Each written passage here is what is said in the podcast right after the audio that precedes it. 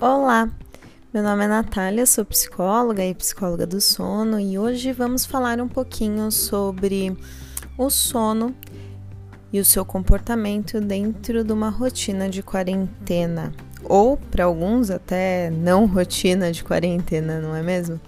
Bem, uh, eu vejo muitas pessoas falando sobre a dificuldade de se manter dentro de um de um sono adequado, considerando os aspectos de, de notícia e tudo que tem acontecido no contexto mundial em relação ao Covid-19.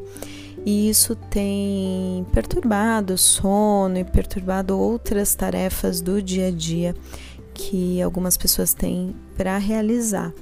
E é muito importante a gente pensar um pouquinho sobre isso, porque cada um tem uma característica bem diversa né, em relação ao próprio sono. Então, eu encontro principalmente dois tipos de pessoa que eu vou categorizar assim, tomar total liberdade para fazer a minha própria categoria. É, mas pessoas assim que ou dormem demais, porque tendem a acabar escapando dessa de, de tudo isso que está acontecendo, desse boom de informações e desconforto que geralmente está trazido para as pessoas, e um outro grupo que acaba tomando toda essa informação para si e acumulando tudo isso, se preocupando ainda mais e tendo sintomas de insônia, por exemplo, ou vários despertares à noite, e isso atrapalha nos dois grupos. Né?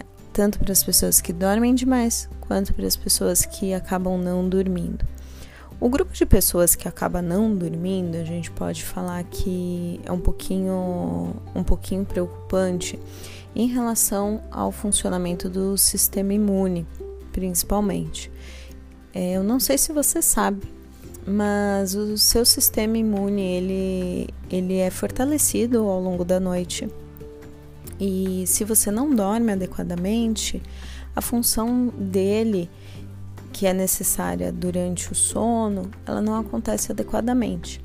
Então, se você não está dormindo bem, eu te indico que tente fortemente começar a dormir para que você possa fortalecer também o seu sistema imune, além de conseguir re restabelecer algumas funções também cognitivas e tal, e físicas também, né? É, que acontecem ao longo da tua noite, tá? Eu sei que parece muito simples quando eu falo assim, né? Olha, ela acha que é fácil, né? Começar a dormir é, de repente num contexto que é tão complexo como o que temos vivido atualmente, mas na verdade não, eu realmente acho que não é nem um pouco fácil. É, nem para as pessoas que dormem demais tem sido fácil, porque tudo que é excedente, ou 880, como todo mundo fala, né? Ou muito pouco, ou, ou demais, é ruim e acaba fazendo mal. Então, é, eu acho que a gente precisava realmente pensar o que fazer com tudo isso.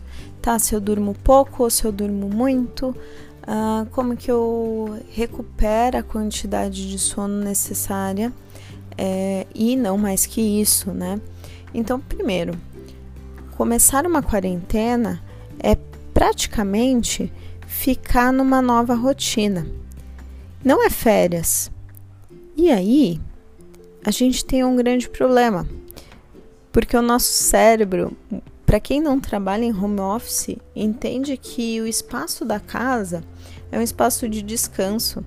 Então demanda uma adaptação e um tempo para que o seu seu cognitivo todo consiga compreender que aquele espaço é um espaço de trabalho também agora.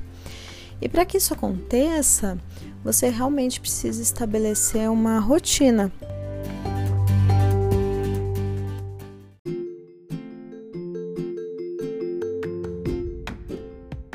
Então vou te sugerir uh, uma sequência aí de coisas que você pode estar fazendo é, que não precisa ser muito diferente do que você fazia antes de estar é, trabalhando em home office ou reestruturando aí toda a organização do teu dia.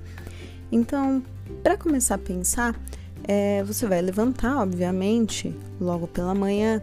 E se você vai tomar um banho, por exemplo, para despertar, esse é o momento realmente de não postergar isso e ir fazer sua higiene pessoal e se preparar como se você fosse realmente sair de casa. Então, tirar o pijama, é, tomar o seu café e fazer todo esse processo como se você realmente fosse trabalhar.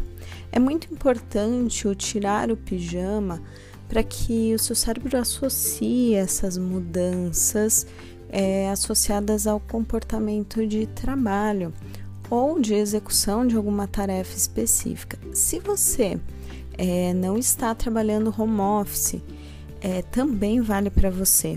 O tirar o pijama é, vai te ajudar a dar um start no seu cérebro, entendendo que não é tempo ocioso aquele dia por inteiro. Então você dá um sentido de uma atividade que você vai executar ao longo daquele dia. Então é muito importante realmente você mudar de roupa logo no início do dia, não é, deixar esse pijama ao longo do dia.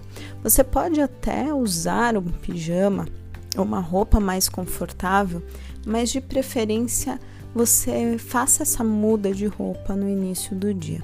Pode te ajudar bastante. É, na sequência, você vai se alimentar e aí você vai determinar algumas atividades que possam ser executadas de maneira, de maneira contínua. Então, por exemplo, hoje eu decido que, que amanhã, durante o dia, eu preciso fazer algumas tarefas e eu dou um horário para essas tarefas. Então, por exemplo, se eu sou mais produtiva mentalmente à tarde do que de manhã, eu posso de manhã fazer atividades muito mais práticas. Então, atividades que, eu, que são executivas e que eu não preciso pensar muito. Então, eu vou arrumar um, os quartos, eu vou limpar a casa, eu vou de repente um, fazer uma comida para o meu almoço, então eu vou fazer algo mais executivo, executivo de ação nesse sentido, tá? E aí pela tarde, de repente, eu vou fazer coisas que, eu, que me demandem mais uma atividade cerebral mais intensa no sentido de leitura, é, de fazer algum trabalho realmente, trabalhar em home office, se assim eu estiver fazendo.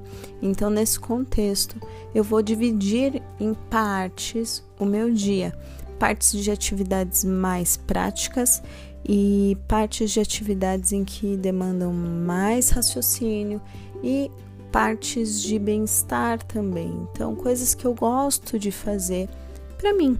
Uh, não sei se de repente você tem o hábito de meditar, então ter esse momento de meditação é, ter um momento é, associado à espiritualidade, é muito importante também, principalmente nesse período em que estamos muito mais tempos em muito mais tempo em casa. Uh, também é, é legal se, sei lá, você gosta de assistir um Netflix e aí isso se enquadra nesse momento também. Então, ter esses momentos é, de bem-estar e determinar eles dentro do seu dia é muito importante. Então, estabelecer essa rotina é, como um todo, já previamente planejada, para que você não caia no erro de ir segundo a vontade do seu corpo, porque é muito mais fácil o seu corpo não querer que você faça nada e aí você se sente totalmente improdutivo ou mesmo sentado na frente ou sentada na frente do computador, acaba não conseguindo trabalhar adequadamente. Isso também vai causando estresse, vai causando ansiedade, vai causando um desconforto emocional muito grande. Feito isso, ao longo do seu dia e no início da sua noite, é muito importante também que você faça a rotina para ir dormir então, novamente, você vai ali se organizar é, para esse momento do sono e que ele não seja um momento que pode ser em qualquer momento do dia.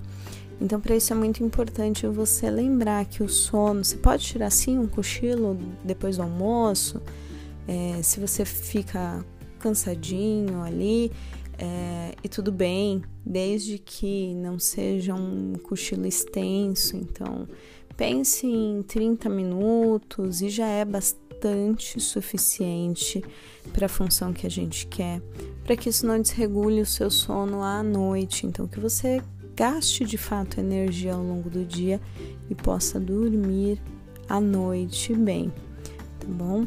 Então, voltar aí a cuidar do sono de uma maneira muito atenta, porque se a gente vai deixando ao longo dos dias essa esse cuidado com o sono, esse cuidado com as atividades diárias, a rotina ela se perde, então ela não existe e você vai vai alimentando um mal-estar contínuo de que eu não estou fazendo o que deveria estar tá fazendo e as preocupações que isso tudo traz. Uh, e não é isso que a gente quer nesse período, né?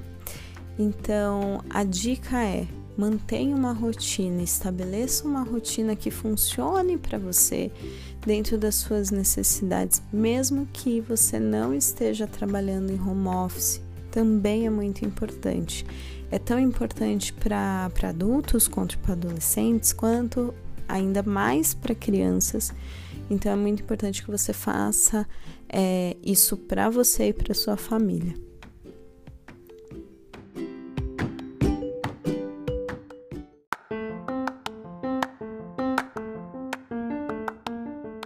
Você gostou desse episódio, compartilhe com seus amigos, com suas amigas.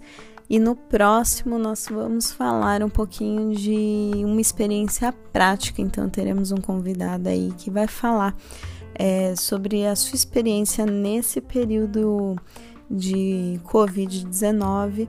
É, e vamos dar dicas mais, mais reais sobre o assunto. Não deixe de, de acompanhar a gente aqui nesse, nesse canal. E também, se você quiser me acompanhar em outros canais, eu estou como sono.psicologia no Instagram e no Facebook também. Então, até logo!